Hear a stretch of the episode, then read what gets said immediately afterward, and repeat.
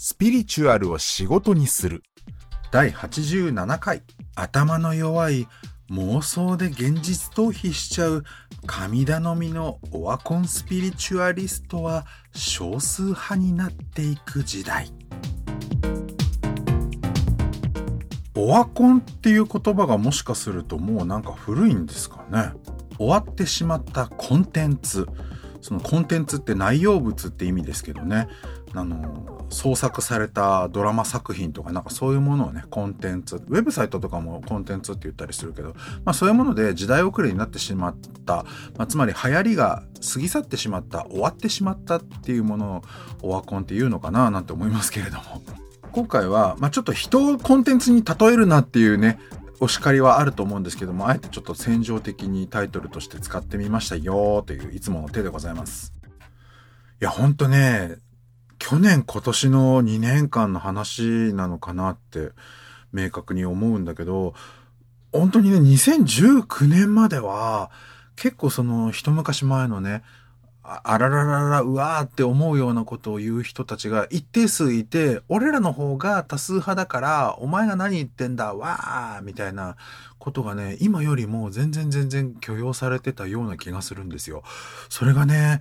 あの、コロナ禍と関係があるのかどうかは、直接はわからないけど、やっぱりこの2年間人々がいろいろ考えたんですかね。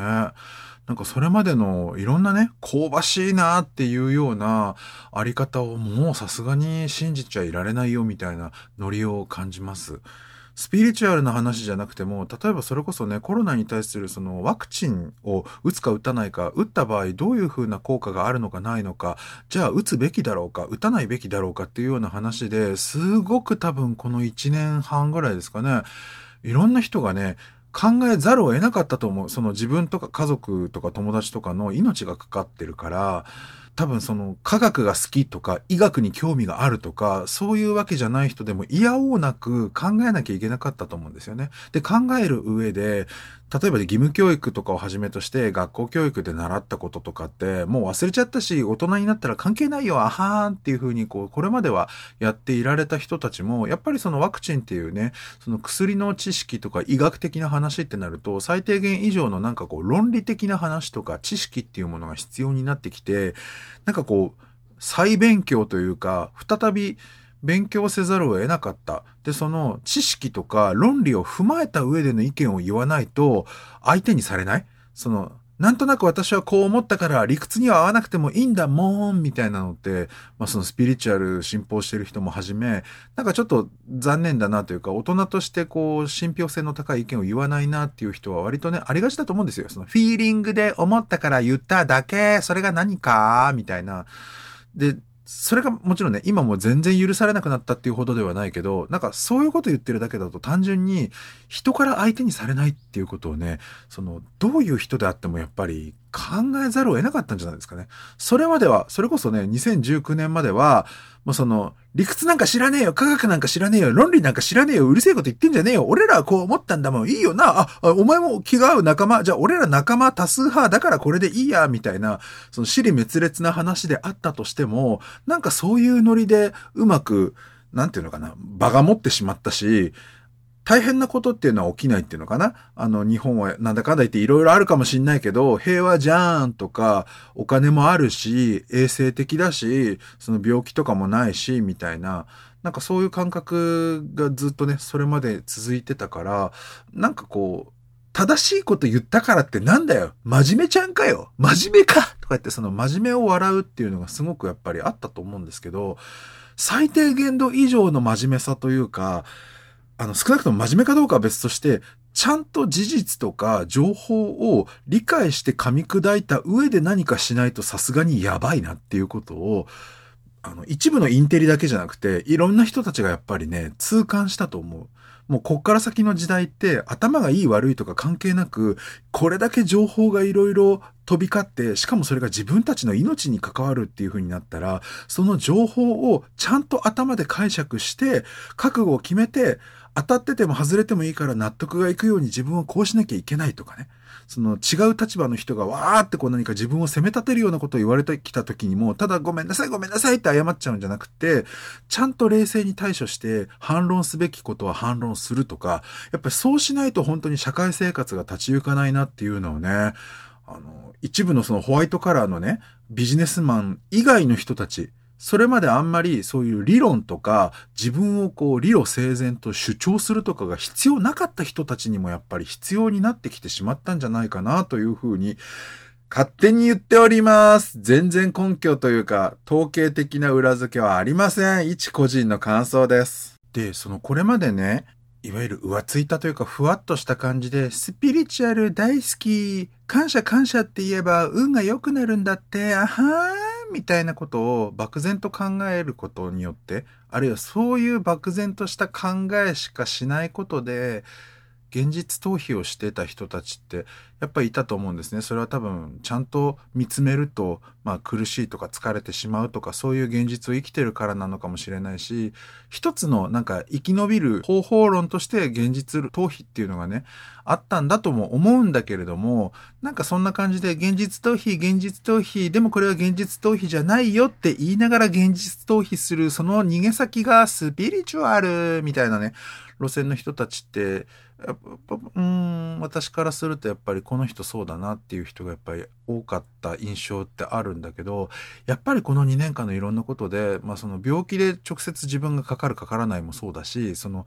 仕事っていうんですかね会社だったりとかそのお金の巡りみたいなものがやっぱりどうなるかわからないっていう風になった時になんかあんまりその開運とか幸せっていう漠然とした概念の方ばっかり見てられなくなっちゃったっていうのが一つあるかなと思います。あの、賢く学習したとか、これまでの自分を反省して人間として向上したレベルが上がったとかとは限らないかもしれない。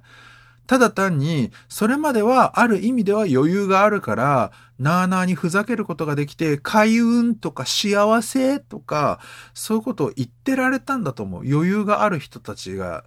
一定数以上いたんでしょうね。だからそれもあって、なんか暇つぶしみたいな感じで、スピリチュアルっていういい加減な現実逃避に、なんかこう自分の辛いことを慰めてもらいたいとか、その辛いと感じるような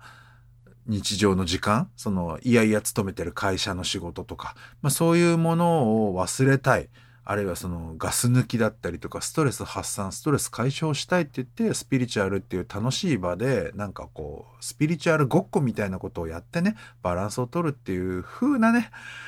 ある意味そのメンタル側っていうのかな精神的なことにかかずらっていられる余裕があったってことなんでしょうね。で、そうも言っていられないぐらいカツカツになっちゃった時には、その、それまでヘラヘラ余裕ぶってた、ふざけた人も、さすがにこうキリッとなっちゃうというか、キリッとせざるを得ないくらいに、その目の前の現実が緊迫してきちゃって、で、この場で目をそらすと本当に事故るぞみたいな、その車の運転でね、あの、緊迫して嫌だと思いつつ、ストレスがガッて普段よりもかかったけれども、目をそらすともっとひどいことになるからちゃんと見なきゃダメだみたいな、で、それまで冗談でヘラヘラペチャクチャおしゃべりしてたのに、急にその危険な状況になったらね、その運転席にいるドライバーさんが真面目な顔になって運転に集中するみたいな。ある意味、この2年間っていうのは、そういう時間だったのかなって私は、あの 何様やねんって感じかもしれないけど、世の中全般の人々いろんな人をこう総括して一言で言えっていうならそういうふうに勝手に思っております。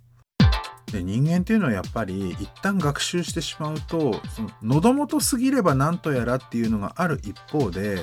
その命が脅かされるみたいな結構その動物的な本能に訴えかけられるような危機を経験すると逆にずっと忘れることができないみたいなところあると思うんですよ。なんか頑張って勉強するみたいなそのプラスアルファのやってもやんなくてもいい方っていうのはなんかね喉元すぎればなんかのやらなきゃいけない受験を終わったらあの時の猛勉強をやる真面目な姿は何だったんだっていうぐらいね不真面目になっちゃうとかあるかもしれないけれどもあの命が脅かされるようなヒヤッとした体験を一回しちゃうと逆に次もう何十年経ってもそのことがどっかで残っていてやっぱり似たような状況に対してすごくこうえいい意味でストレスを感じるっていうのかなあこれはやばいぞっていうふうに思うなんかそういう部分ってあると思うんですよ。でこの2年間のいろんな人々にとって考えざるを得ない現実として実際どうなのっていう方をその都合のいい余裕のある妄想よりも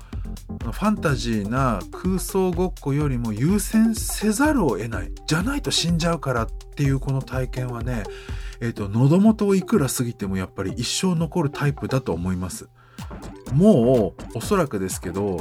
その2019年以前までのような「はあ私スピリチュアル大好きわーい!」みたいな風には完全には戻れないと思う。で仮にですけど今のこのコロナ禍って言われる状況とかねがもろもろ良くなって、まあ、ある意味では2019年より前風な何事もない4風な日常がまた戻ったとしても、で、戻ってきて、わはい、私またスピリチュアルっていう風になってても、また病気がとかっていうニュースが飛び込んだ瞬間にさっと真顔になっちゃうんですよ。もうやっぱり、ずっとふざけてはいられないっていう、この学習はね、えっと、私たちすべての中で、おそらく一生もの、なんなら子供にも遺伝するレベルで、あの、生物として刻みつけられてると思います。